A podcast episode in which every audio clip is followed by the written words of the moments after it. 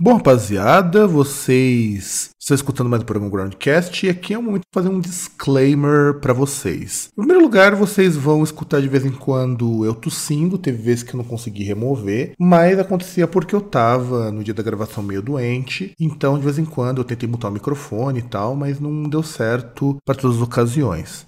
Segundo, a voz de um dos integrantes da banda parece duplicada por problema de gravação. Eu avisei ele no dia, vocês vão perceber isso no programa programa, mas acabou que não resolveu 100%, então eu não consegui editar tudo, então de vez em quando vocês vão escutar a voz duplicada. Então é isso, um grande abraço a todos e tchau!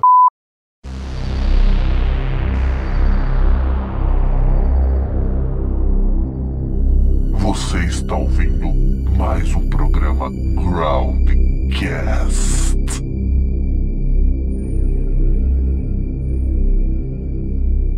Quem não conhece a guerra, não conhece a dor. Eu sempre a batalha, você vencedor. Não corre na luta, não pode julgar. Entrar na reta, eu vou matar.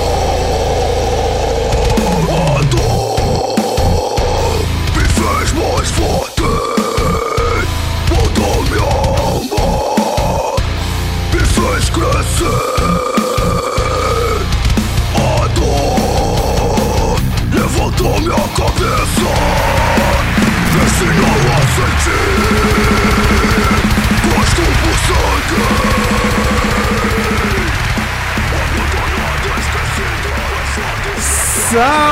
Saudações, amigolhes e amigas do meu, do seu e do nosso programa Groundcast Entrevista. Desta vez nós temos a honra inexorável, inexequível e inoxidável de entrevistar dois membros da banda Five Days to Die, os senhores Vitor Casanova e Henrique Costa. Fala aí, galera, beleza? E aí, pessoal, tudo bem? Olha- Sou o Vitor Casanova, da banda Five Days to Die. E eu sou o Cláudio, é, sou vocalista da banda Five Days to Die. Muito bem. Então vamos começar a entrevista. Que aliás, Cláudio, mas aqui no nome do Skype tá como Henrique Costa. É Cláudio Henrique? É Cláudio Henrique, às vezes eu uso o Cláudio, às vezes eu uso o Henrique, depende muito do momento. De vez é quando- antes e depois da meia-noite, entendeu? é porque assim, depende muito de quanto que te pagam, né? De quanto de quanto é Claudão ou se é o É. Henriquinho, né? É, é, depende do cliente. Pois é, né? crise de, de, identidade, de, de nome artístico, é Cláudio, Henrique. É, daí depois, depois vira Antonieta, depois vira Josefina, e depende muito do, do dia do humor, né? Ai, que delícia.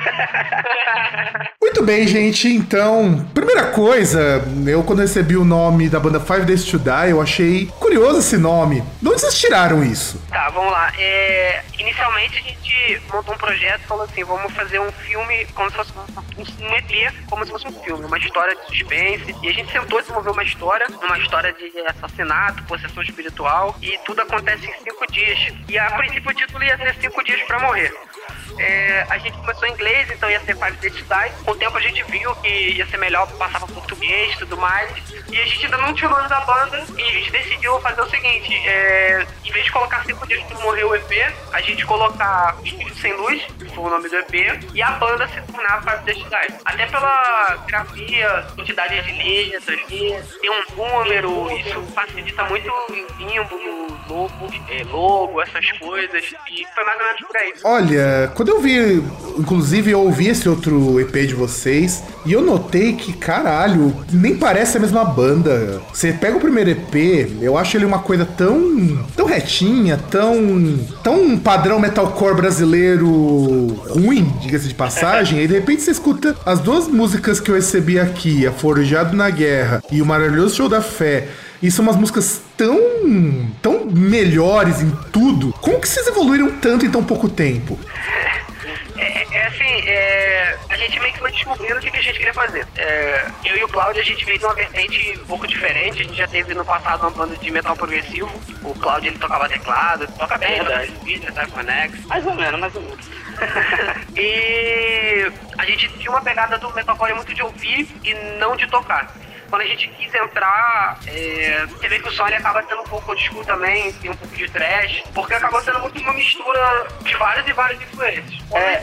quando a gente terminou de fazer o EP, a a gente sofreu um amadurecimento muito grande. Tipo, a gente terminou de fazer o EP e já não tava mais satisfeito com o EP. Já sabia que podia mais e já queria mais. Exatamente. O nosso amadurecimento foi em cima daquilo. A gente já, quase praticamente no processo de término do EP, a gente foi vendo que, pô, dava pra fazer melhor, mas aí como a gente já tava com aquilo trabalhado, a gente pensou em lançar o EP e ir melhorando o projeto e desenvolvendo o CD. E aí foi só melhorando a gente também usou muita, é, no caso, muitas bandas como também guia pra gente poder fazer um trabalho superior, ver mais ou menos como é que funciona e usamos da criatividade foi. A, a primeira que.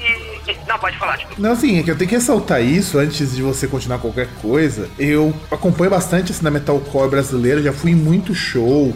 Inclusive, um, conversando com o povo da cena, muita gente já tá até de saco cheio das bandas. É, de repente, ah, eu vou. Eu encontrei um estilo tipo Lamb of God da vida. E de repente falei, caralho, mas. Tá, e daí? Você vai ter uma cópia do Lamb of God cantando em português, um português ruim, diga-se de passagem.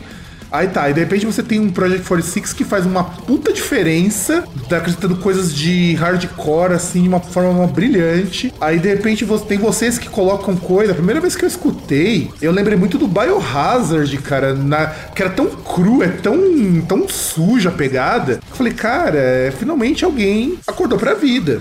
É, é, você falou um negócio que, que é bastante interessante. Muita gente falou pra gente assim, até no processo de composição, pô, essa, essa, música, é, essa música é muito boa, mas você poderia deixar esse riff aqui mais complexo. Porque lá fora o pessoal gosta de coisa muito técnica, tem gente que tem que assistir, tem que estar impressionado com o seu show. Aí eu falei, não, porque esse riff ele tem o peso adequado pra esse momento, mesmo se ele tiver que usar duas notas. Porque eu não tô pra tocar e alguém sair de lá e falar, meu Deus, você toca muita guitarra, que absurdo, você é foda, não. Eu, eu tô ali pra tocar e o cara falar, caralho, que música foda, que peso maneiro, é, é, essa hora tocou ele. E às vezes eu não preciso de muitas notas pra fazer isso. Às vezes eu preciso ser um pouco mais sujo, porque a gente quer causar agressividade com o som, quer protestar, quer agredir de certa forma. E você não faz isso com beleza e técnica. Você às vezes precisa usar agressividade, pegar e sujeira. um pouco disso. Exatamente. E só uma coisa que eu preciso, assim, que eu adoro de gravações estilo live recording que a gente faz aqui. Ô, João, fala um pouquinho mais longe do celular do Henrique, que eu tô captando tua voz duas vezes e o nosso público tá ouvindo você duas vezes igual. Tá dando um reverb natural, assim, maravilhoso. Ah, foi mal, beleza já afastei aqui. não, porque senão vai ficar uma coisa louca. E afinal de contas, programa ao vivo é isso não, aí. Eu tava, assim eu tava me apertando um pouco. Você pode fazer mais afastado que o reverb por conta da casa. A gente não, a gente não precisa de um reverb na gravação, senão depois fode com, com, com o editor aqui, cara. Vocês não tem pelo do editor aqui do programa, né? Aquela coisa eu vou pro banheiro, cara. Aí mesmo vai ter reverb.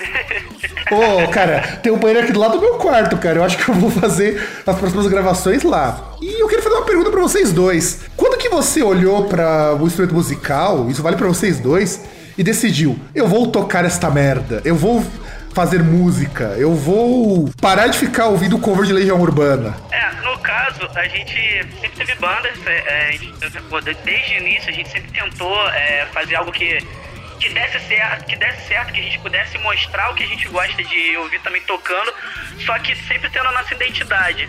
E o processo de, de a gente ter uma banda e de montar isso vem vindo desde muitos anos. A gente tentou com vários estilos de banda. E o que, que a gente pensa? A gente sempre tá tentando. A gente sempre montou a banda de acordo com o que a gente estava ouvindo, mas sempre mantendo a nossa cara. O que aconteceu? Atualmente a gente começou a ouvir muito o metalcore, essa cena de deathcore, e isso foi algo que acabou incentivando a gente a fazer algo no mesmo propósito que era que aquilo que a gente está ouvindo. Então era aquilo que a gente ia sentir prazer de tocar. Só que a gente pensou assim, a gente pode até usar algo como base, mas a gente usou para criar toda a nossa criatividade em cima do que a gente gosta.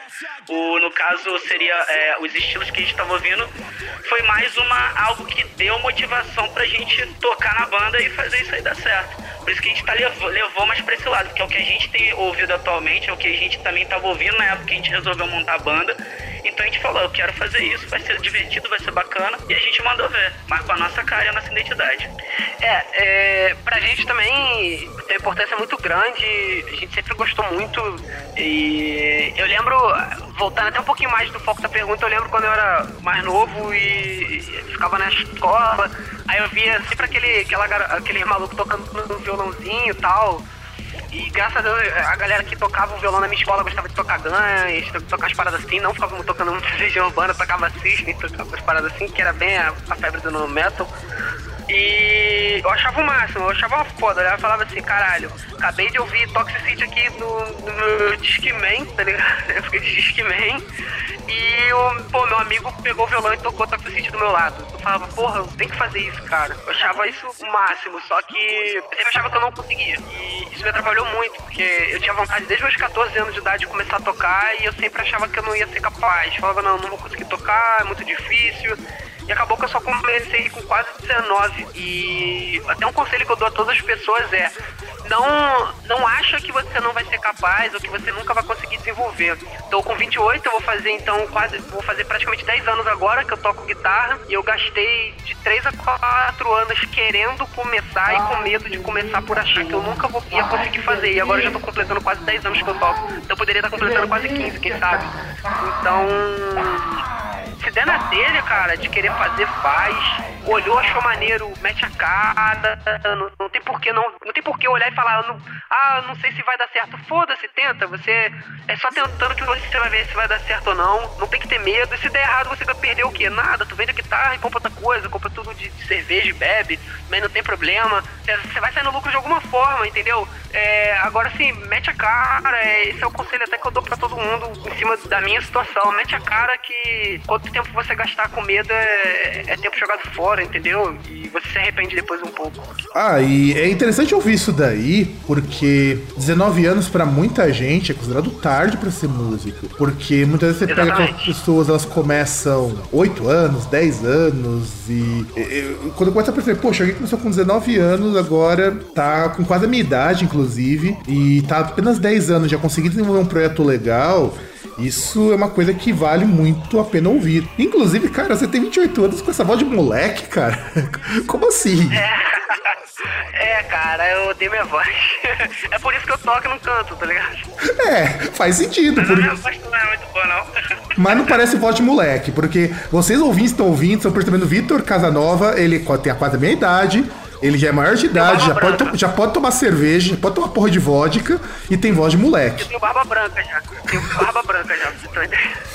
Pois, pois é, ó, ó o anacronismo aí, né, cara? O cara com voz de moleque tem 28 anos, já tá com barba branca. Não, não vou falar muito, que eu também já tenho um pouquinho de barba branca, mas eu tenho só 31 anos. Ou, ou tenho 31 anos, sei lá como vocês queiram entender isso daí. E, e é complicado, cara. Eu sempre acho complicado quando a gente vai falar de artista. É, é muito difícil ter uma banda no Brasil. Acho que vocês, ainda mais ainda aí no Rio de Janeiro, vocês têm uma cena bastante forte hoje. Como tem sido a recepção dos- das pessoas ao som do Five Days to Die?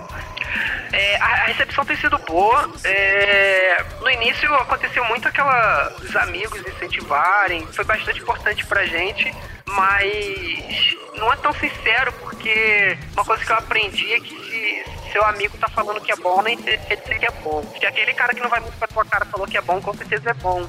É, a opinião das pessoas que não te conhecem sobre o que você faz acaba sendo, infelizmente, hoje em dia, um, pouco, um pouquinho mais valiosa do que quem é muito seu amigo. Porque muitas vezes quem é muito seu amigo não tem coragem de dizer o quanto tá bom, o quanto tá ruim. E aí você não consegue medir direito. A sorte é que desde quando a gente fez o EP, a gente entendeu o quanto a gente já podia mais e já buscou algo melhor. Mas mesmo assim ele teve uma recepção boa, a galera aqui da região gostou. Só que a gente, o nosso, nosso nome, a gente tem, digamos assim, mais nome fora daqui do que aqui. A gente é mais conhecido no Rio de Janeiro, na cidade, e na em São Paulo do que aqui na nossa região, na região dos lagos, por incrível que pareça. Olha, E por é- isso que a gente tá ajeitando tudo pra ir pra lá. É bom tá? saber disso, é bom saber disso, que aqui em São Paulo as pessoas elas enxergam mais vocês, porque o que eu tenho visto de banda carioca vindo pra cá não é brincadeira, não. É muito complexo de vira-lata, digamos assim, eu acho. É, por exemplo, é, muita gente do Rio paga pau absurdamente por bandas de São Paulo. E, e sim, eu gosto muito. Eu, por exemplo, sou um também que ah, ah, tô- pô, gosto pra caralho de muita banda de São Paulo. Só que você, você só vê São Paulo, daqui a pouco você esquece de olhar o, Rio- o próprio Rio onde você tá.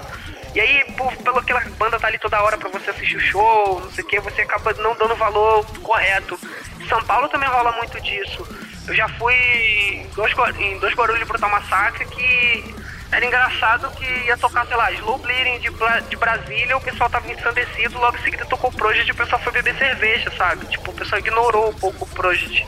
Aí eu falo, cara, como assim, absurdo? Quando o Project vem aqui na região dos lagos, sei lá, veio duas vezes já, vem no Rio de Janeiro, o pessoal só falta se matar pelos caras. Lá em São Paulo já não tem esse hype tanto, porque tem show do Project em São Paulo umas 30 vezes no ano, entendeu? E quando vem alguém de fora que se torna grande atração, porque quem sabe seja o único do ano. Então, esse complexo de vira-lata, eu até entendo, é óbvio que a gente nunca viu, a gente acaba dando um pouco mais de, de valor para ver a primeira vez, mas isso afeta muito a receptividade também. É, é, o que acontece muito com a gente aqui, quando a gente vai tocar aqui na região, a galera gosta, curte, mas quando a gente vai tocar fora é muito mais bem recebido. Tipo, aqui a gente termina, vem amigo meu tomar uma cerveja comigo, aperta minha mão, a galera fala, pô, maneiro, parabéns. Eu vou tocar às vezes no Rio de Janeiro, quando sai de lá, tem gente que pede um autógrafo, tipo isso, tá ligado? É absurdo, é engraçado, sabe? Pede, pelo amor de Deus, me dá essa palheta. É, é engraçado isso, sabe? É, é, é, completamente diferente. Aqui eu sou amigo do, do, pessoal, lá eu sou o cara que tem uma banda. Então isso é um pouco do complexo de vira-lata que eu acredito que é de fora, os caras dão mais valor. Não era pra ser assim, mas é muito o que acontece. Ah, e sem contar o seguinte, né? O meu irmão ele tá morando na Alemanha e ele fala que o quanto que os caras valorizam as bandas locais é uma coisa absurda, porque você vê bons shows a preços pagáveis, coisa do tipo 4, 5 euros. Você consegue ver um show de uma banda do mesmo tamanho da de vocês, pra vocês terem uma ideia, com quase 5 euros. Por, com casas boas, com eles pagam os músicos. E aí eu pergunto para vocês: é, tem alguma situação, que não precisa citar nomes, é claro, mas citar também foda-se, a gente não é isento de nada mesmo, que algum produtor já fez sacanagem com vocês, do tipo, pagar em cerveja, pagar em batata frita, chamar vocês pro quartinho escuro e negociar. Já teve algum caso assim? não. Ainda não. Assim, o que a gente passou de constrangedor já, é, não de ninguém tentou abusar da gente de alguma forma, mas acabou que foi um abuso que foi um evento que não quiseram nem dar água pra gente isso foi. É, teve um evento, nosso primeiro evento, não quiseram nem dar água pra gente. Foi bizarro. E a gente já tava em cima do palco com tudo montado. E eu falei assim, cara, eu preciso dar pelo menos uma água pro vocalista pra ele poder lavar a garganta, porque ele beia, ele tá com a garganta seca, pode machucar a garganta do cara. Ah, a gente vai ver depois, agora não dá não, não vai dar água não, cara não. Aí eu falei, aí eu fiquei puto lá e falei, tira todo mundo aí, ninguém toca, se não me der água, ninguém toca nessa porra. E fiz isso na frente do público logo pra expor o cara de certa forma, entendeu? Porque o cara na surdina não queria colaborar. Aí o cara ficou bem sem graça, que todo mundo ficou olhando torto e aí arrumou umas quatro garrafas de água pra gente. A bandeira cinco, né, tipo assim, nem, nem todo mundo. Não foi nem suficiente pra ter uma garrafa pra cada um. E aconteceu que quando acabou o nosso show, saiu todo mundo do evento, ficou todo mundo lá de fora. E a outra banda tocou praticamente pra ninguém. E o cara ficou um pouco queimado com, com, essa atitude, entendeu? Acho que foi a atitude mais constrangedora de, de produtor que eu já passei. E recentemente um outro que o cara botou o evento pra começar muito tarde, falou pra gente, perguntou que horário vocês querem tocar, a gente pediu, tipo, beleza, quero tocar por volta das 11 horas, 10 e meia, 11 e meia no máximo, pode ser esse horário? Cara, show, beleza. Faltando um dia antes, tipo, na véspera do, do Exato. na véspera do evento, ele foi e botou, divulgou o horário das bandas com a nossa banda 3 e meia da manhã. Aí não tinha como. Aí eu falei, não, cara, cancela, não vou tocar. Aí a gente desistiu, na hora. Não vou tocar, falei, não vou tocar. Se não, não for combinado e, e, eu não vou tocar, não desmerecendo ninguém, mas eu falei, pô, não vou tocar três e meia da manhã, porque esse cara ainda tem histórico de atrasar. Tanto é que a banda que tava marcada pra duas, tocou às quatro, a gente ia tocar às cinco horas da manhã pra ninguém, pra casa fechada. E aí eu falei, não, cara, não, não vou tocar. É, isso me lembra um caso que eu passei aqui em São Paulo, no show que eu fui ver. É, foi bizarro. É, a banda tava prevista que ela ia tocar umas duas da manhã, né? O povo ia entrar às 11, a gente ia ficar lá a noite toda lá na casa, beleza. Só que antes teve um evento de Emocore lá no, no lugar. A ideia era, o evento acabava às 10, eles tiravam os equipamentos, 11 horas liberava a casa. Os caras 11 horas foram terminar o evento. E nós fomos entrar uma da madrugada. Agora imagina que horário que a banda foi tocar. É, nesse caso era um evento. Isso aí já é muito ruim, mas é uma banda que tá quase todo mundo lá pra ver. É, é bem coisa. No nosso caso, era um, era um festival, tava marcado pra começar às seis, e o cara queria. botou pra oito e queria botar a gente três e meia da manhã como penúltima banda, entendeu? Como última banda, aliás. E a gente simplesmente não tocar pra ninguém. Tanto é que, que depois falaram que nesse horário tinha quatro pessoas na casa, quatro pessoas. E a gente ia passar um perrengue absurdo, desnecessário, entendeu? É, por falta de, de, de cumprir o que foi combinado, entendeu? E ele também passou os perrengues de cara do som lá, e também acabou atrasando muito ele. E, e era pra não ir mesmo, cara. Olha, mas, Mas que, foi ruim, foi que, que merda isso, hein, cara? Porque. Tem uma outra história aqui também que eu vou contar que vai ser engraçado, que foi uma coisa que a gente passou em show. Mas foi dois shows exatamente. A gente que alugar um carro, problema no carro nosso, a gente alugou um carro. E aí um amigo nosso, por trabalhar na Petrobras, ele conseguiu alugar um carro muito bom por um preço acento, bem barato. E a gente pegou aquele carro, aquela Duster, que é carro de policial, né? Da preta primeiro. Um preço assim muito barato, um aluguel muito ridículo. E aí a gente foi pro Rio. E aí quando tava voltando, tava quase todo mundo cochilando no carro. Eu perdi um retorno no GPS ali, ainda não conheço muito bem, tanto dirigir no Rio. E eu falei, ah, dá pra entrar aqui na direita e, e entrar umas 4, 5 ruas pra dentro ali, dobrar e voltar. E aí eu tava entrando na favela da Maré, com uma Duster preta, 3 e meia da manhã. Com o carro da polícia, Esse né? dia foi louco. Cara, acho que foi a maior aventura que a gente já passou até hoje. Aí, e aí todo mundo, daqui a pouco o pessoal começou a acordar e falou, cara, você tá na favela. Eu falei, não, pô. Porque na minha cabeça que a favela é pô, morro, subida, e ali não é do plano. Eu falei, não, né não. Cara, eu tô ficando estreita, abaixa o farol. Eu falei, baixa farol o quê? Liga a, a- a luz de dentro, cara. Eu que luz de dentro, caralho, vambora. Daqui a pouco o motor acordou e falou assim, cara, para o carro, para o carro. Cara, a gente tá dentro de uma favela, cara. Não tinha ninguém na rua, ninguém. Tá dentro de uma favela, vai dar merda. Pega o carro, vê o GPS, a primeira saída que tiver e sai. Aí eu, pô, beleza, a primeira esquerda ali. Aí eu fui. Quando foi virar a esquerda, tinha uns quatro malucos sentados na calçada, mano. Os caras levantaram, ô, ô, começaram a correr atrás do carro. Cara, que desespero. E tava acelerando. E tinha uma porrada de quebra-mola um atrás do outro, assim, na rua, cara. Pra, tipo, sei lá, evitar que, que alguém passe correndo. Cara, sai voado, blum, blum, blum, blum, os caras correndo atrás. Aí, caraca, olha, é, no primeiro posto eu eu tive que encostar o carro, o carro tava passando mal, nervoso, tremendo. Não tava conseguindo nem dirigir mais, segurar um tempo. E eu achei que ia morrer ali, cara. Os caras vendo tiro e foi morrer, cara. Foi louco esse dia. E pouco tempo depois a gente começou a preocupar de notícia de gente entrando até na favela da Maré e foi um caso parecido com o que tomou um monte de tiro e morreu, cara. A gente aqui era, é porque não era pra morrer desse dia não, cara. Mas foi tudo certo pra, pra dar merda. Alguém se cagou desse dia? Alguém, alguém sentiu a calça Todo pesada? mundo. Todo mundo passou mal nesse dia. Se vocês foram tremendo todo mundo. Vocês foram conferir se deu aquela bela freada, porque caralho, meu. Olha, eu não dei não. Mas assim que eu encostar o carro, eu tipo, sair do carro e sentar no chão, na rua, fora do carro, de sentar no chão, botar a mão na cabeça e ficar tremendo, tá ligado? Falar, eu não consigo dirigir, eu não vou conseguir dirigir, eu não consigo dirigir. Cara, foi, foi um terror, cara. Hoje que já passou é muito engraçado a história pra contar, mas caralho, na hora, os caras levantaram, ô, correu, caralho, foi você descrever, cara. Eu achei que eu ia morrer tempo. Não, você deve ter matar pensado. Vocês devem ter pensado assim, agora, agora meu buraco não será perdoado, né? Falei, tô morto, cara. Aí acelera, acelera e voa nas paradas e daqui a pouco tinha carro entrando em fluxo. Ia ter que entrar direto e podia bater. Eu comecei a frear pra entrar. Os caras, vai foda, joga o carro. Aí eu fui na adrenalina, joguei o carro, caralho. Esperando. Exato. Deve ter sido delícia depois disso, né, cara? Não, eu tive que ir depois rindo pra caralho. Rir. Não pode acontecer um caso disso. Alguém da banda vai lá e me marca. Tá, tipo, na hora e vai lá. Acontece o caso disso, o cara compartilha e me marca. Aí, viu? Falei pra você baixar o farol. Tipo, todo mundo faz o farol. Não pode rolar um caso desse que. Não, cara, deve ter sido muito trash isso, porque é, é complicado, é complicado mesmo. Eu. Eu rezo pra que as pessoas não passem por situações assim, porque é foda. Eu já, eu já passei por algo assim, muito constrangedor. Quando eu estive lá no, nos Estados Unidos, em 2014, eu fui dar um rolê. Falar, ah, vou dar um rolê. E eu não vou parar na parte barra pesada da cidade. E eu não sabia onde eu tava. E eu falei, cara. Agora, agora eu tô fudido. Aí você começa a ver uns negão mais alto que você, com a bola de basquete e fala, opa, vai, dá um cuspinho antes. Dá um cuspinho antes, dá uma cuspidinha antes. Mas sorte eu consegui achar lá um, uma loja de conveniência. Mas eu, eu sei como que é foda se perder em um lugar que não deveria. É, é, eu, eu achei, eu, assim, no começo eu achava maravilhoso, que, pô, legal, né? Encontrei lá um, um lugar. Eu começo a ver como as casas começam a ficar mais feias, as ruas mais desertas, não tem mais ônibus na rua. Pa- Parecia cenário de filme. Não tem mais reboco. É, cara, não, isso é verdade. Não tinha nem reboco nas paredes. É, ver, caraca, não tem reboco aqui, fudeu. Cara, não.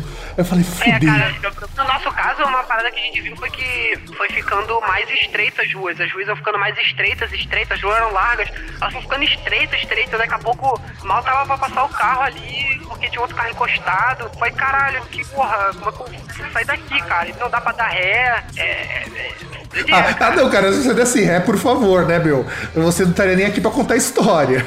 Cara, é, eu vou te dizer que na hora você não sabe o que fazer, cara. Na hora eu nem acelerei de cara que os caras começaram a vir pra cima, tiveram que gritar, vai! Vai, vai, foi muito louco.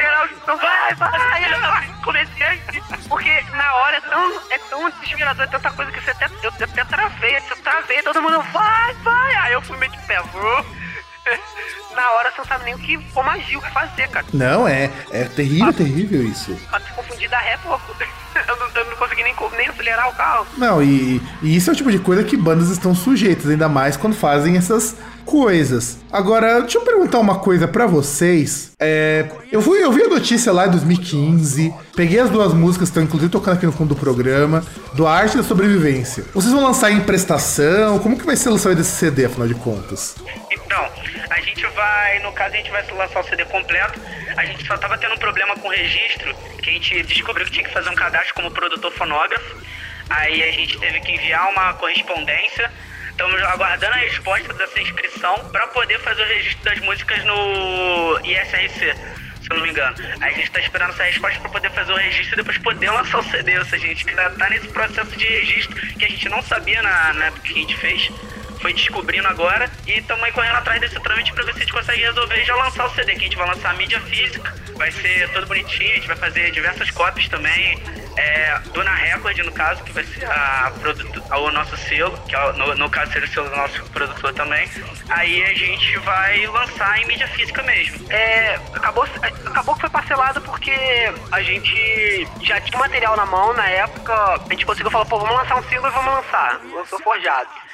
Depois, aí teve uma repercussão muito boa, muito boa, e, e a gente falou, pô, pô, a gente tá com material muito melhor na mão do que o EP e tá aprendendo. Então, pô, vamos soltar mais uma. Daí a gente foi lançou o Lyric e, pô, recepção boa de novo, a galera gostou. Só que agora a gente não pode ficar lançando mais parcelado. A gente tá com o CD na mão, sei lá, mais de um mês. A gente tá com esse problema da documentação, é muita burocracia. Por exemplo, ter que fazer cadastro de como produtor fonográfico, mandar documentação por correspondência, em pleno 2016. No- Eu não posso mandar um e-mail para eles imprimirem lá e fazer, não, eu tenho que mandar, eu tenho que xerocar a minha identidade, por exemplo, e mandar no SEDEX. É, é Brasil, né? Isso atrapalha E o contato efetivo, o contato efetivo lá é só por telefone, então a gente ainda tem que ligar pro Rio. Taxa tarifa é complicado pra caramba. É, bem, bem, bem à toa, bem bobo, acho... Arcaico. É, acho que, acho que a palavra certa é esse, arcaico. E o que vocês esperam? Porque a repercussão realmente tem sido boa. Eu tenho, ouvido- eu tenho lido muito elogio. Eu também elogio bastante. Eu acho que a música Maravilhoso Show da Fé é de uma genialidade incrível. Assim, eu acho muito legal a forma como ela é colocada, porque. Tudo bem, você pega Forjado na Guerra, legal, é uma música bem, bem estilo metalcore mais tradicional, aquela coisa de trash hardcore e tal. Aí você pega o show maravilhoso, da- maravilhoso show da fé, é diferente, muda pra caramba a música. Inclusive, tem uma intro e é muito legal. A gente não usa muito um padrão pra criar nossas músicas. É isso que faz a gente também até fazer o som tornar um pouco diferente. A gente tem aquele lance de fazer o que a gente acha que vai soar bem, mas a gente não chega a seguir um padrão, uma receita de bolo. A gente pode dar receita de bolo que o pessoal geralmente costuma seguir. Por isso que o som, você vai ouvir outras músicas depois, sinceramente, que a gente lançar o CD, você vai ver que tem muito que você. Raramente elas se parecem, mas tipo, elas têm a mesma pegada, a mesma intenção, mas você vai ver que muda muito, varia bastante. Isso é que o pessoal, pelo menos, costuma elogiar bastante. É, o nosso CD ele não, não, não é repetitivo. Tem muita banda que você escuta e, e todas as músicas têm quase o mesmo BPM, a mesma, mesma levada. E nossa música não, a gente não, não, não puxou pra, ir, pra esse lado. Na verdade, eu acho que o nosso maior potencial hoje, principalmente nesse CD em específico, não tá só no instrumental, ele tá muito no, no contexto, na letra, na mensagem. Acho que a gente conseguiu uma forma boa da gente passar a mensagem.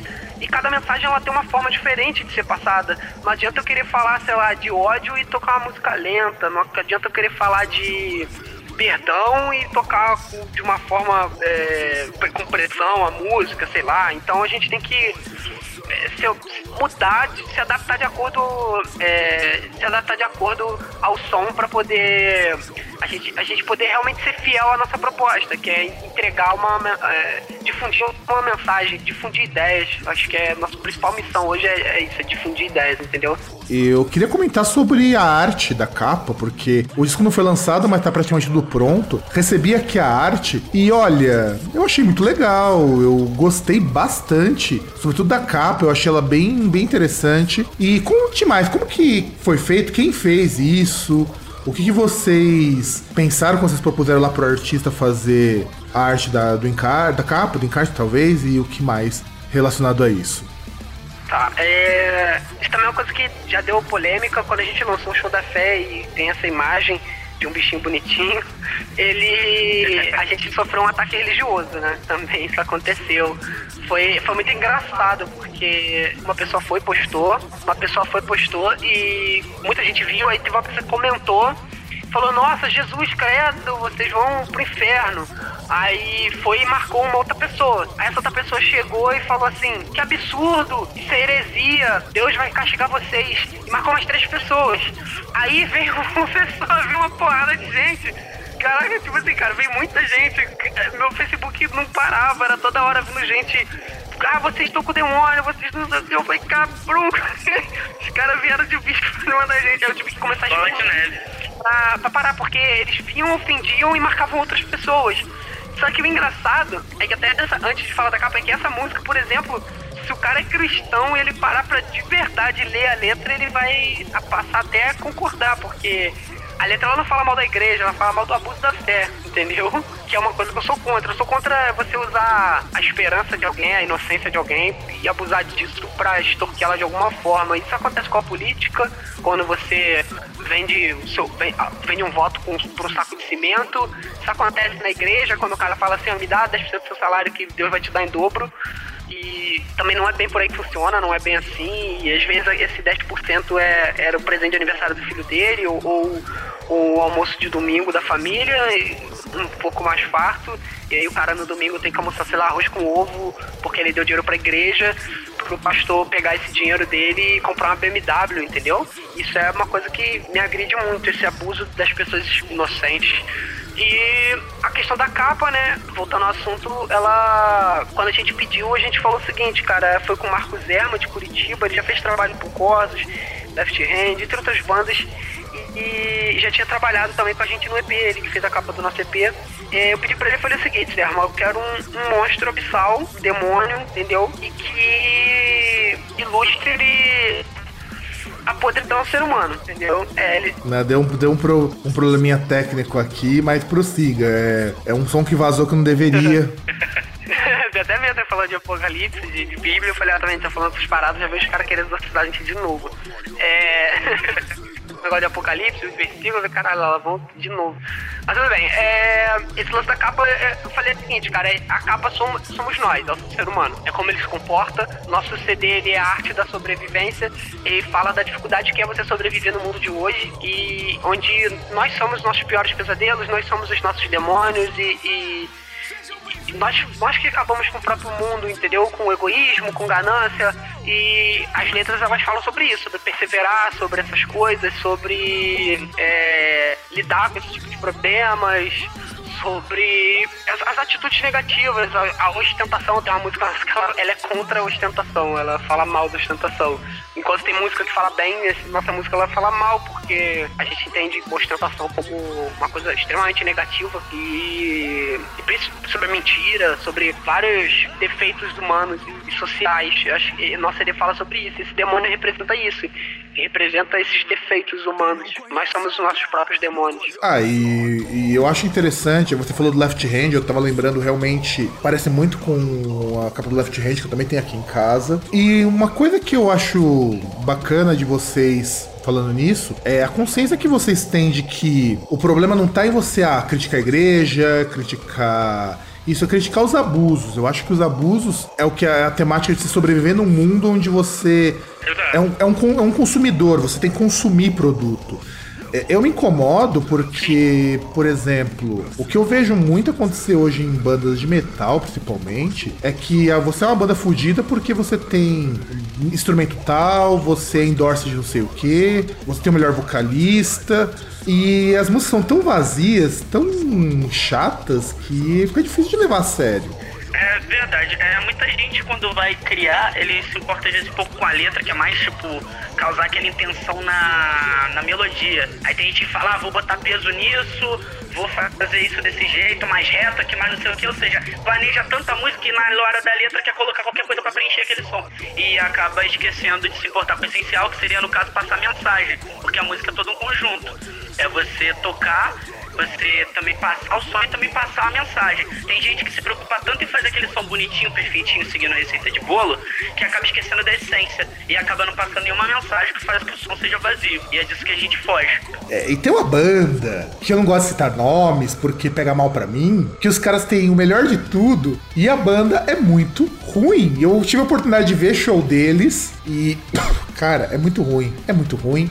É, é, na verdade, são aquelas coisas, as promessas do mundo do metal. Aqui no Brasil, nós tivemos várias, inclusive, é, eu sei que aí no Rio de Janeiro vocês tiveram grandes bandas que eram dadas com umas promessas do metal. É, talvez vocês se lembrem do Venanoá, do Avec Tristes. Eram bandas que andavam com umas promessas e de repente sumiram. E não, não que fossem bandas ruins, pelo contrário.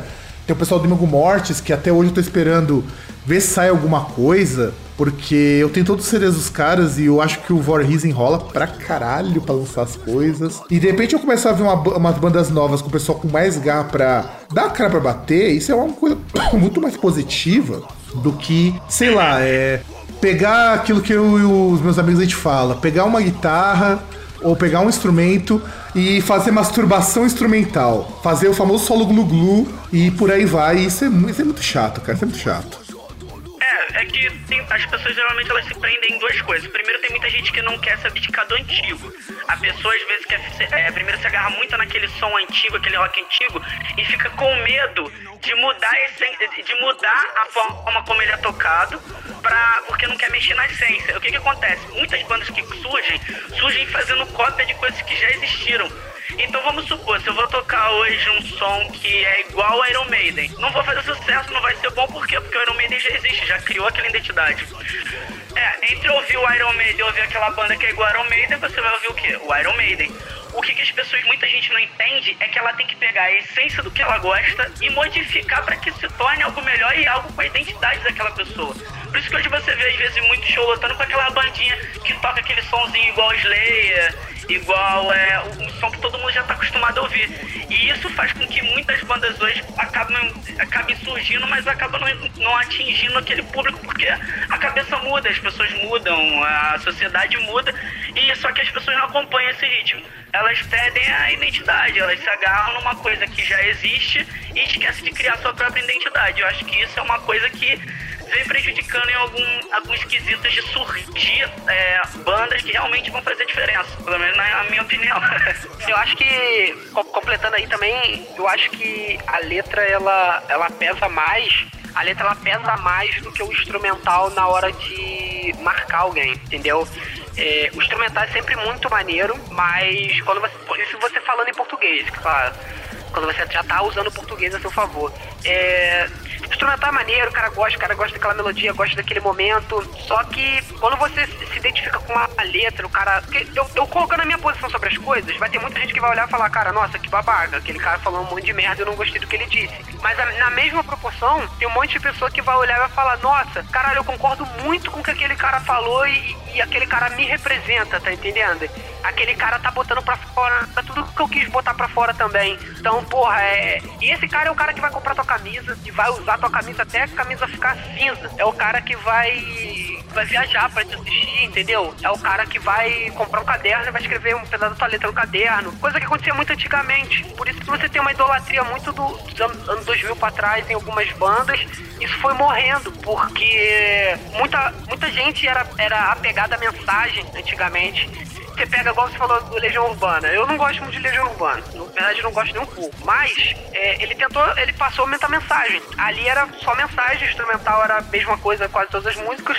E todo o funk que, que o Legião Urbana conquistou foi com mensagem, cara. Foi com pessoas que até hoje para escuta alguma uma parte da letra e fala: caralho, isso aqui é foda, isso aqui é, é, é é, até hoje isso é atual, é, isso aqui tem a ver comigo. O cara se identifica com a mensagem, com, a, com alguma forma. Você deixa de ser só uma banda que tá fazendo barulho para você ser uma, um debate sobre ideias, sabe? E, e, pessoas compram ideias, é, as pessoas compram ideais. E eu acho que é muito em cima disso que a gente está tentando fazer e que eu acho que está faltando em muita gente hoje. As pessoas estão preocupadas em colocar peso, colocar melodia, colocar qualidade sonora, colocar elementos novos, colocar isso, colocar aquilo, colocar não sei o que, e no final fala assim, porra, e a letra? Eu, eu conheço banda, tem banda de amigo meu que faz a música inteira, quando termina de fazer a música, fala, agora a gente tem que criar uma letra para esta música. Aí ele cria uma letra manjada de qualquer coisa, fica tentando encaixar na letra ali, pá, fica modificando a letra toda hora até ele achar uma palavra, alguma coisa que encaixe com aquilo ali, e no final a música dele tá pronta. Eu, eu acho isso um crime, você criar um, todo um instrumental depois falar, agora eu vou criar uma letra para esta música. Ué, que porra é essa? A música, ela é, uma, é, é você criar um instrumental sobre uma mensagem, sobre uma letra. Bem também, eu aprendi assim, né? Que é isso que é a base da música. Você ter uma ideia, uma mensagem e você cantarolar essa mensagem. E aí hoje está partindo do caminho contrário. É, falar qualquer pá de bosta é em cima de um instrumental muito bacana. E aí as pessoas estão abandonando porque não se transmite mais ideia. Acho que é muito por aí. Não, é, é, triste, eu acho triste pra caramba isso. Eu sinto falta, por exemplo, de bandas que tenham algo a dizer. Não que eu seja contra, eu sempre vou dizer que cada pessoa compõe da maneira que achar mais confortável. Eu só acho complicado que de repente que de repente se torna um padrão. Eu fico com um receio, por exemplo, que de repente você pega, sei lá, uma banda tipo o Angra e todo mundo queira suar e parecer-se com o Angra. Isso é o tipo de coisa que para mim é muito pobre. E o Rio de Janeiro, principalmente, por ser berço de um monte de banda clássica aqui do, aqui do nosso cenário, tem despontado umas coisas muito interessantes. E aí eu queria perguntar também para vocês. E vocês, quando estão no aconchego do lar, naquele momento que vocês não aguentam mais ouvir a própria música, naquele momento que vocês já torraram o saco de todo mundo, inclusive de vocês, o que, que vocês escutam? Eu escuto Lady Gaga, Anitta, sacanagem. é, primeiro, eu não escuto a minha música, porque eu não aguento mais ouvir minha música, eu já enjoei da minha música. Por quê? Tem, tem gente que, que me para na rua e fala assim, caralho aí, ó, quem não conhece a guerra, não conhece a dor. Chego, viro o olho, sabe? Porque eu falo, caralho, meu Deus um dia eu sentei para escrever isso, fiquei várias horas revisando. Depois eu fiquei muito tempo compondo. Depois a gente ficou gravando pré. Depois ficou treinando milhões de ensaios. Depois gravou. Depois ouviu várias e várias vezes para revisão. Aí depois gravou um clipe, passou um dia inteiro ouvindo essa música. Aí depois foi, tocou. E aí a gente treina ela, ensaia, faz show. Cara, quando alguém me para na rua e canta um trecho da música, meu olho chega a vira, sabe? Porque eu falo, porra, eu não aguento mais. Apesar de que o que me anima a tocar essa música, por exemplo, no show, é que a galera pira e, e, a animação do público me motiva demais nesse momento. Mas eu mesmo não aguento ouvir minhas músicas. Eu, eu escuto muito no metal atualmente, mais do que hardcore, deathcore. De banda brasileira eu escuto muito Project e Pray for Mercy, principalmente. É, agora, banda americana, eu vou muito no, no anos 2000. Eu escuto muito System quase todos os dias, Slipknot todos os dias. É, eu escuto também um pouco de Pantera às vezes. Eu, eu, reclamo da galera que é muito travada no passado, muito do passado, mas eu também ando numa fase muito travada no meu passado, que é do ano, dos anos 2000, entendeu? É o que eu mais escuto. Eu, no caso, eu já sou um pouco ao contrário, porque eu fico ouvindo a música da banda direto. Na verdade, eu gosto de ouvir muito pra malhar, porque eu fico lá ouvindo a música, fico imaginando aquele show lotado com mais de um milhão de gente. Aí isso me dá uma força pra conseguir correr, fazer exercícios, pelo menos tentar perder um pouco de peso, que eu tô muito gordo.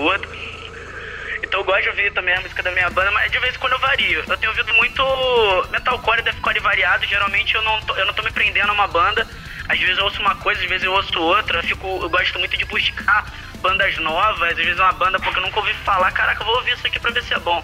E fico tentando buscar algum som, tipo, caraca, isso aqui faz um, essa banda faz um som bom, vou conhecer mais um pouco.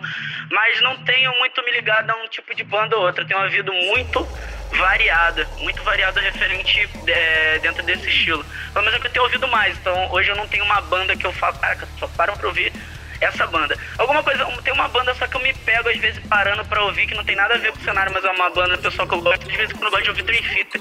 Eu tenho no meu celular e eu tenho um CD que eu gosto muito de ouvir, que é o Sands From Memory. Cara, olha, você vai ser a primeira pessoa da história deste Groundcast que fala bem do Dream Theater, tá? Só, só, só pra deixar registrado. Eu não goste, eu, eu acho o Dream Theater do caralho. Eu só acho que o Dream Theater virou paródia depois de um época eu tinha tempo. enjoado. Não, eu tinha enjoado, mas depois de um tempo sem ouvir, eu voltei a ouvir, porque, sei lá, mais nostalgia mesmo. A gente tem um passado muito do, do metal progressivo, entendeu? A gente É. já ouviu muito, a gente já, a gente já foi três shows do Dream Theater no, no Brasil, a gente tem um passado muito envolvendo o metal progressivo.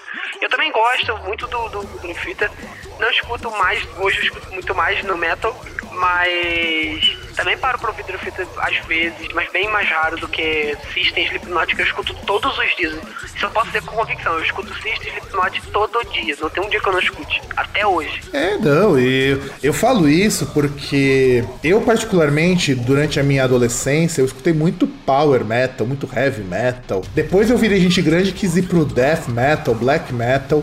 E são bandas que eu escuto até hoje, mas quando eu chego no prog metal, eu fui um grande fã, um grande defensor de Dream Theater durante muito tempo. Eu não era aquele fã chato que achava Dream Theater a banda pica das galáxias. Só que eu achava que, pô, pra você conhecer Dream Theater... eu confesso. É, Quando eu era adolescente, eu já fui fanboy de Dream Theater. Hoje em dia não, eu gosto, mas eu já confesso que eu já fui fanboy de, de, de Dream Theater. Já na época eu era... Bate a boca e tudo com os outros. Alan Jordan hoje é o melhor tecladista dessa porra. Pois é, cara, pois é. Eu, eu- eu também. detonava fã de Dream Theater, pra você ter uma ideia. E eu curtia a banda pra caralho. Só que o que, que, que aconteceu? Mas são, de todas as bandas, de toda, de toda banda de metal, acho que com certeza é, a- é o fã mais chato que tem. Olha, cara. Com certeza. De todas as bandas de metal, acho que o fã mais chato que tem é o do Theater. Olha, eu tô achando que tá pau a pau com os fãs do Ghost, porque os fãs do Ghost também tão chatos. Você fala que o Ghost é uma banda co co cópia do King Diamond, o pessoal já te olha torto. Depois dele, só black metal que enche mais o saco, depois desse pessoal. Porque. A galera ainda bota aquela maquiagem pesada na cara, né? Aquelas roupas cheias de espinho. Sai, sai, sai parecendo um, um Kiss das Trevas, né? é, um mini demônio. mini demônio das trevas. É, daí, daí você chega lá, você bate nele pra ver se dropa item, né? É. Aí, mas demônio, vamos ver se tá um item maneiro aqui. É, ó, se você ouvinte percebeu o que, que a gente quis dizer, cuidado, sua vida social está em risco. Isso é verdade. A gente que também tem gamer aqui na banda também. Pois é, pois é. Eu fico imaginando, ah, depois do ensaio, vamos fazer um, um copy aqui, ou então vamos, vamos trocar umas figurinhas aqui, vamos trocar umas cartas aqui. Deve, deve, ser, deve ser no mínimo curioso.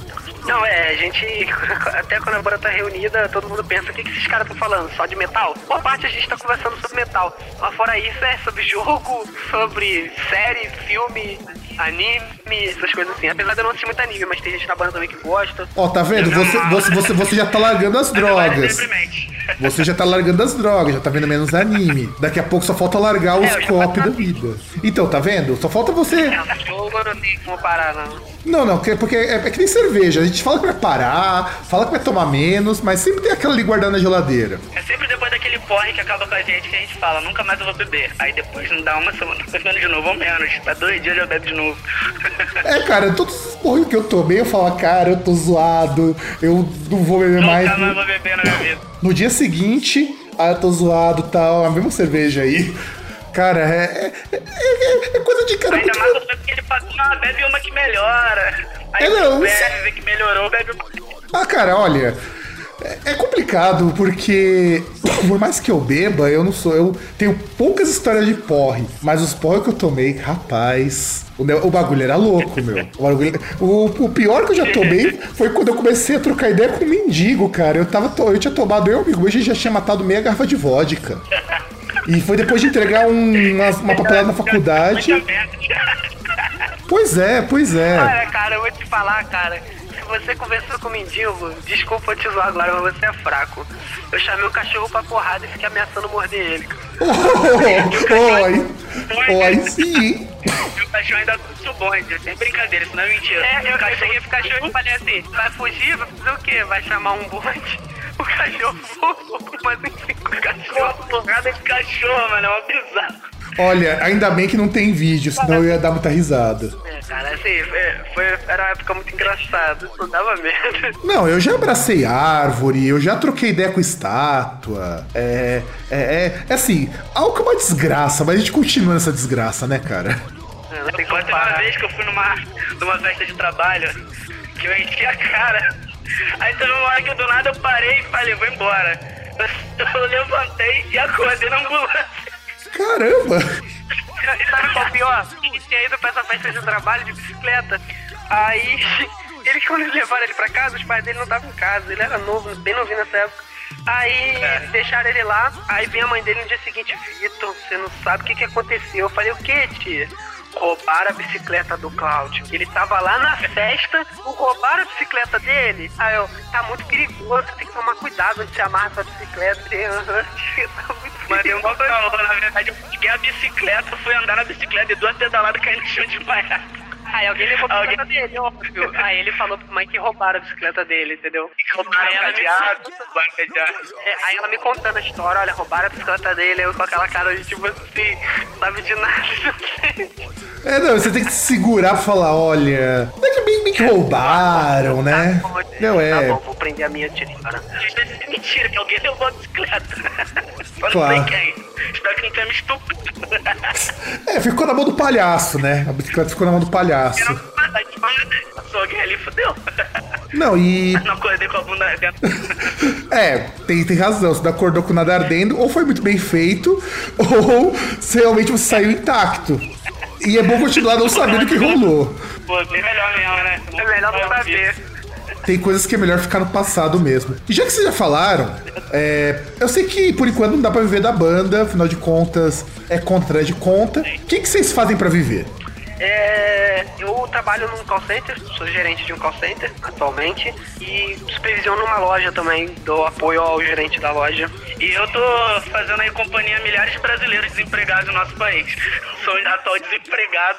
Tá complicada a situação, essa crise tá brava mesmo. Não, tá, tá Mas daqui a feio. Não, tá feio mesmo, cara. Pior que eu, eu, dou, eu sou professor, né? Dou aula em curso técnico. Eu tenho de aluno que chega no curso técnico que tá fazendo uma capacitação pra poder se manter no emprego. Não é brincadeira, não, cara. É. É, tá, tá uma situação muito. O país tá fudido. É, estamos passando por algo que a gente precisa ter pelo menos um pouco de. Eu não vou nem dizer fé, porque ter fé seria ser muito hipócrita. Pelo menos eu sempre digo que fé é uma coisa hipócrita pra caramba. Mas ter pelo menos um pouco de esperança, vai. Porque esperança não é a mesma coisa que fé. Esperança você projeta um- alguma coisa pro futuro, nem que seja desgraça, mas você projeta. Porque tá complicado, tá Um complicado. meteoro cair na Terra.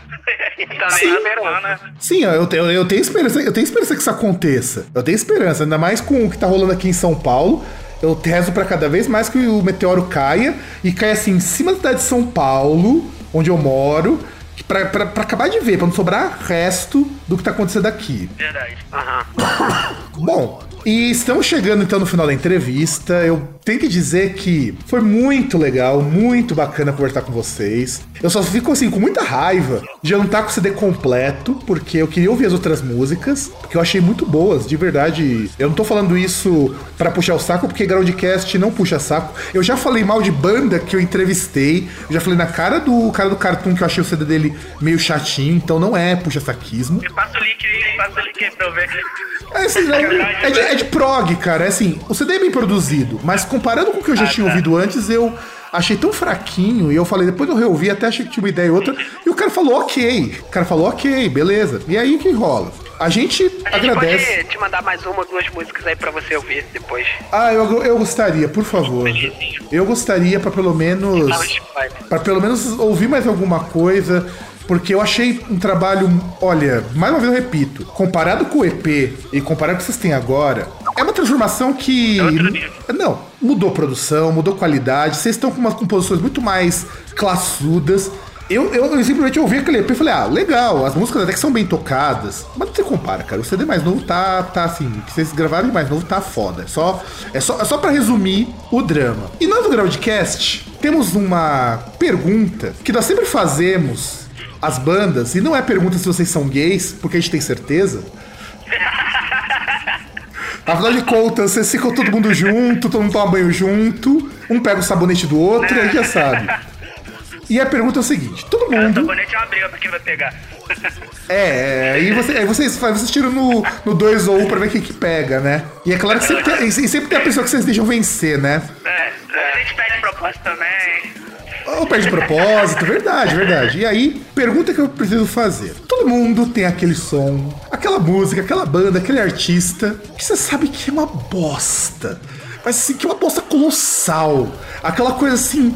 É, é bosta em níveis inimagináveis. Mas você ouve e fala, caralho, mas eu gosto dessa porcaria. E que é o que o pessoal costuma chamar de guilt pleasure. Quais são os de vocês? Porra, cara. Não, assim, tem que ser uma que, que a gente goste. Tem que ser uma banda que é muito ruim que a gente goste. Cara, eu já Peraí, sei. banda ruim que a gente gosta? É, eu vou dizer uma. Eu não acho a banda ruim, eu acho a banda maravilhosa, mas é uma banda russa de death metal progressivo e que não tem ninguém que eu mostre essa banda que consiga olhar e falar que a banda é boa. Todo mundo odeia essa banda, todo mundo fala que a banda é muito ruim. Eu acho a banda fantástica, eu tenho todos os CDs no meu, no meu, no meu celular e eu também escuto quase todo dia.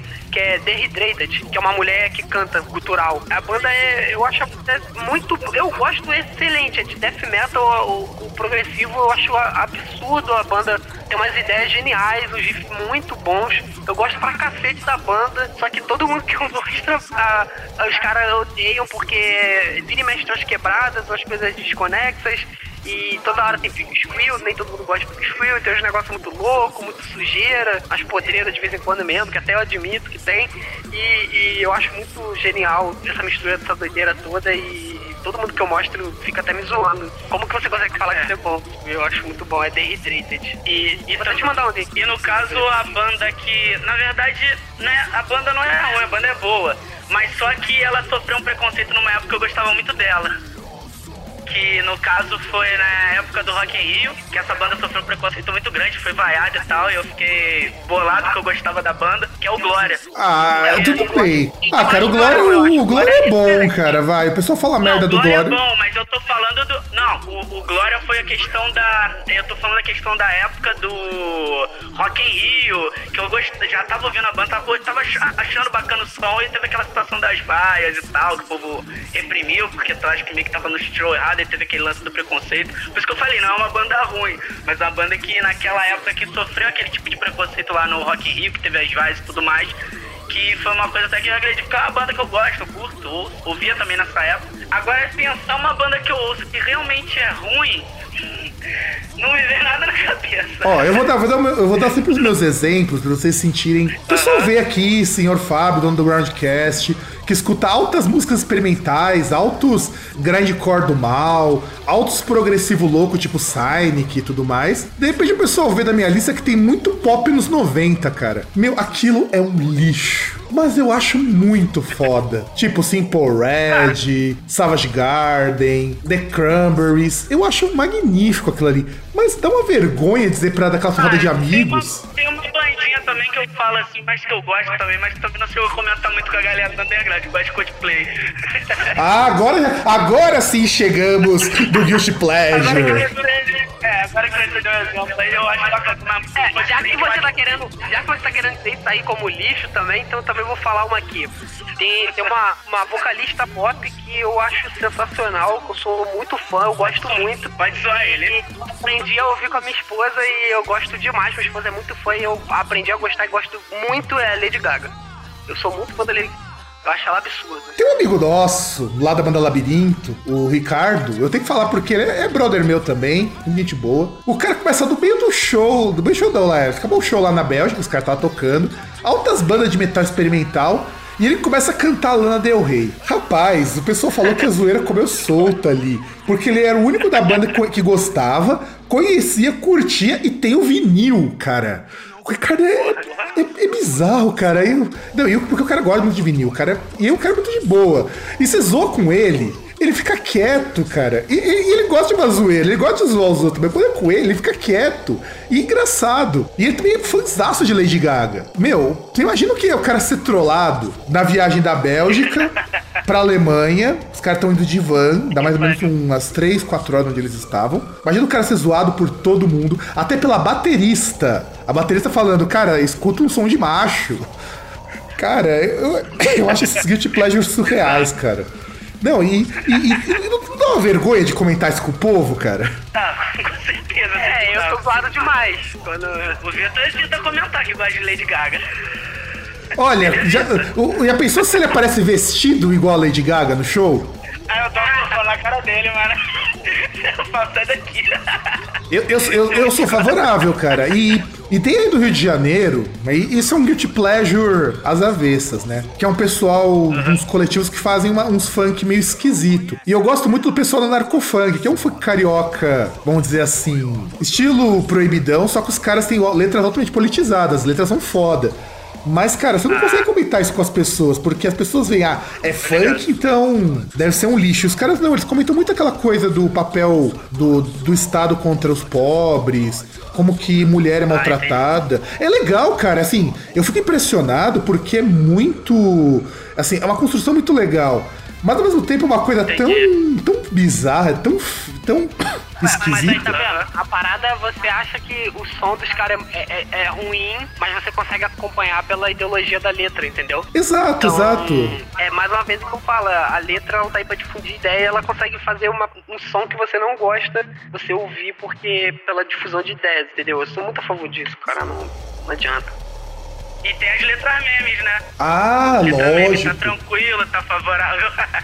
Ah, ca- Cara, mas, cara, mas você sabe que uma vez me mostraram uma música do MC Bin Laden. Eu não gosto dele, eu acho ele um porre pra escutar. Mas eu passe- você prestei atenção na forma como ele compôs a melodia. Ele usava uns negócios de modulação, experimentalismo eletrônico. Eu falei, cara, que cara do funk usa isso? Ele tá usando. Não era aquela batida do tchutchá tchutchá que ele tava usando. Eu falei, cara, a música continuava sendo ruim, mas eu achei uma ideia muito legal. Mas isso daí, eu acho que a gente só percebe quando a gente deixa de ser ouvinte fanboy e passa a ser ouvinte apreciador de música. Analisar mesmo o que o cara tá fazendo na música, construção. Exato, é por isso que eu gosto dos Guilty Pleasure, porque no fundo, no fundo a gente gosta dessas, dessas coisinhas, porque as coisas não são boas. Por exemplo, o Coldplay a gente sabe que não é bom. Radiohead é uma banda boa, mas que tá um- uma porcaria. Manowar, cara, que é coisa mais, mais escrota que Manowar. Aqueles músculos, aque- aquele óleo besuntando eu, vi, caras. eu vi até uma, uma, uma foto hoje do o cara do Sidney do, do Ney Mato Grosso com a roupa tipo menor assim. Aí o cara, pensei que era menor, mas tipo, era, era o Ney Mato Grosso, tá ligado? E eu curto pra caralho. Eu tenho o primeiro CD do Menor aqui em casa. Eu paguei caro na época, comprei importado. E também eu acho que é um- uma forma de mostrar que a gente não escuta só uma única coisa. A gente não é. Não é um metaleiro, não é um, um post-rocker, não é um fã industrial. A gente é muito mais do que isso. E eu, eu queria então muito agradecer vocês. Foi assim, foi divertido. Eu acho que vocês, quando ouvirem essa entrevista, vocês vão rir pra caralho. Espero que o público tenha gostado também. Porque é grande cast é isso aqui, cara. Vocês nunca sabem o que vocês vão encontrar. Vocês nunca sabem o que eu vou perguntar. Vocês sempre vão ter certeza que a zoeira não tem limites. Eu já deixei isso muito claro pra todos os entrevistados. E vocês querem deixar um último recado pra nossa galerinha, pra aquele molequinho ou aquela molequinha que está escutando e dizendo: olha, esses caras têm futuro. Uma mensagem? Hum, Eu não entendi, desculpa, é uma, uma mensagem. Pro público. Fala alguma coisa que vocês vão uma mensagem, momento Xuxa. Faz o merchan de vocês, embora os links vão estar tudo aqui embaixo, na descrição do post. Tá, o Mechan é o seguinte, vamos lá, o Serena tá pra sair a qualquer momento, pelo menos mais um mês, eu acho, mais um mês e pouquinho. A gente vai poder lançar até bater esse lance do registro, que tá atrapalhando bastante, travou bastante, mas fora pouco o CD vai estar na mão, vai sair em tudo quanto é lugar, vai sair físico, vai sair online em todas as plataformas possíveis. é, vai ter um, apoio de divulgação muito forte, entendeu? Estamos vendo é, possibilidade de sair em revista também, contatos, essas coisas, assim, o Romel tem tentado agilizar isso também.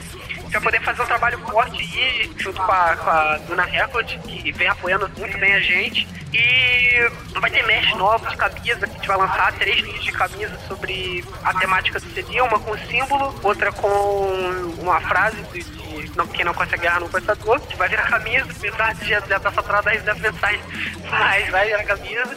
E a capa do CD também, essa é que todo mundo vê essa camisa, todo mundo fica louco quando eu mostro assim, off, todo mundo fala, eu quero a minha, eu quero a minha, eu quero a minha.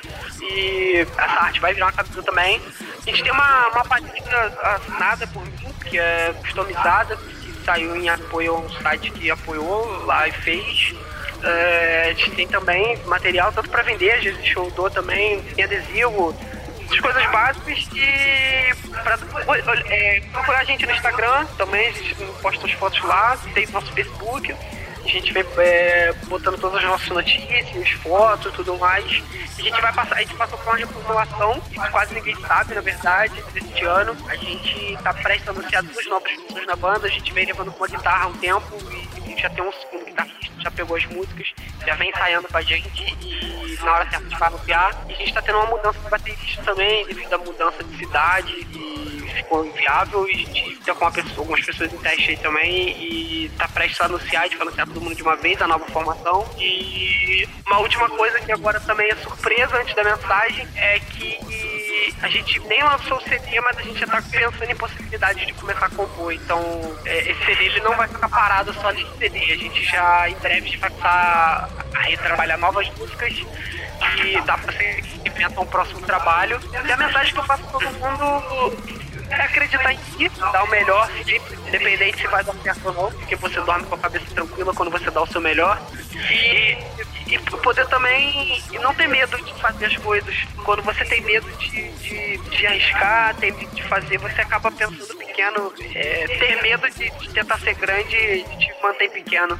E eu, eu queria também deixar uma mensagem para o pessoal que pensa em montar uma banda, que tem uma banda aí que é dar certo que é o seguinte, sempre buscar é, ter originalidade, sempre buscar, é, não, você não precisa perder a essência, mas sempre buscar, pegar aquela sua essência e tentar melhorar. Você sempre pode fazer um som e você sempre pode melhorar esse som, buscar sua identidade no som e sempre tentar passar uma mensagem, seja positiva, seja negativa, depende do, do da ideia da pessoa, mas que sempre tente passar uma mensagem bacana é, através das músicas. Então, meus queridos ouvintes, eu agradeço o tempo, agradeço a paciência, agradeço a participação dos dois moçoilos do, do grupo. Inclusive, eu descobri que existe um livro com o nome é, Five Days to Die no Amazon. Eu achei até engraçado. Falei, poxa, deve ser muita tem, tem que ser muita coincidência. Tem um jogo parecido, que é Seven Days to Die, que é de zumbi, se eu não me engano.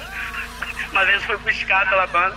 Eu não cheguei a jogar não, mas... Eu acho meio bosta, tá, esse jogo, o Seven Days to Die. Eu só vi, eu só descobri esse jogo porque eu fui procurar da banda e apareceu uma porra de Seven Days to Die, fui ver, aí tinha lá vi que era um joguinho de zumbi, mas não cheguei a jogar, nem sei como é que é. Aliás, mas tem... esse livro eu não, nunca vi falar, algumas... é sobre o quê? Então, eu tô vendo aqui, porque eu descobri isso antes de fazer a entrevista. É uma história em quadrinhos, chamada Five Days to Die, que fala sobre um policial que sofre um acidente de carro e que a esposa morre, a filha está em condições críticas e ele é, começa a trabalhar para o chefe do crime poder salvar a própria filha. Pô, parece, parece legal, cara. Tem, pelo que eu tô vendo aqui, tem, tem cinco volumes já, o Five Days to Die. Tem para vender no, em formato digital no Amazon. Acho que vou até comprar, cara, porque nunca tinha ouvido falar. Eu até pensei. É, é novo, pelo que eu tô vendo aqui. É novo, isso aqui foi lançado em 2010. Dá pra comprar no Amazon isso aqui, eles, eles vêm com 5. E tá bem cotado, cara. Quatro estrelinhas de 5 aqui no Amazon. Tá bom, show de bola. Aí daqui a pouco. Agora a galera vai falar que a banda foi inspirada no quadrinho. Ó, vocês po podem inventar isso agora. Veja que vocês, vocês é ouvintes. Tipo... Mas eu achei interessante, cara, porque é, é muita coincidência, né, gente? É muita coincidência isso. Vou até mostrar. Verdade. Vejam por si só, para vocês verem que não é mentira. E a capa é da hora, o desenho até que é bem feitinho, cara. É muito legal. É feito pelo David Finch.